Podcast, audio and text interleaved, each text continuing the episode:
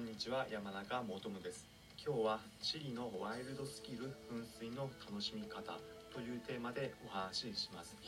皆さん旅行先に行くとその土地ならではの慣習や文化などを目にして意外な発見あったりすること多いかと思います。今回は南米のチリに行った時に現地の人たちがどうやって噴水を楽しんでいたのかというテーマでお話しします。今回の話3つの構成です。まず最初今回見た噴水場所はどこにあるのかそして2番目ではその噴水で現地の人たち何をしていたのかそして3番目実際に皆さんがもしもその場所に行った時に楽しめるおすすめのスポットを紹介します。今回見た噴水場所は南米のチリの首都サンティアゴにありました。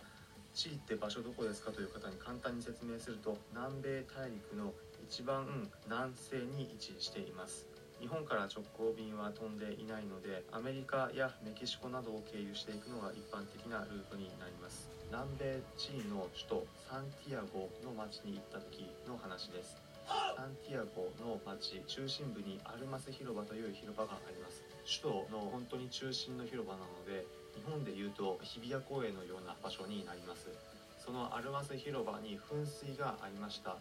私もブラブラと歩いて噴水を見た時にあることを見て驚きました。何かというと結論現地の人たちが噴水に入って遊んでました。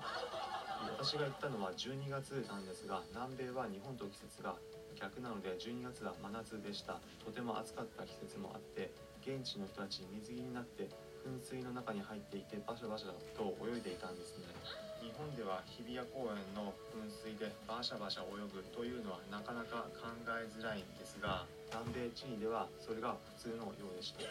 外な現地の楽しさがあるんだなとその時に感じました。私は泳ぎませんでしたがまた中心のアルマス広場皆さんもし行かれた時におすすめのスポット2つだけ追加で紹介します。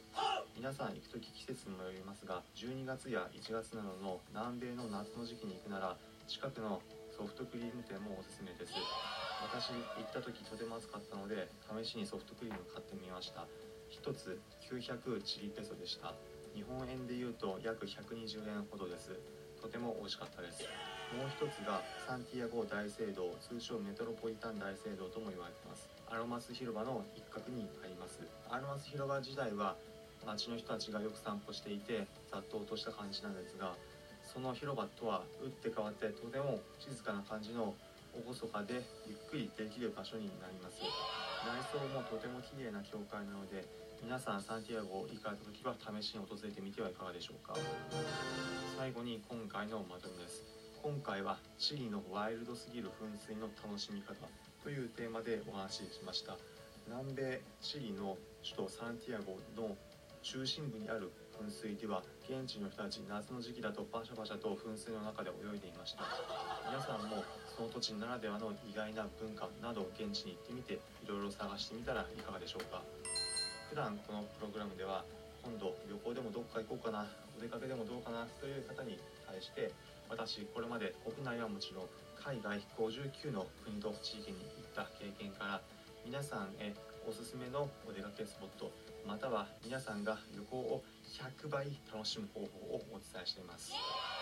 参考になったという方は高評価のいいねのボタンまたプログラムの登録のボタンを押してください。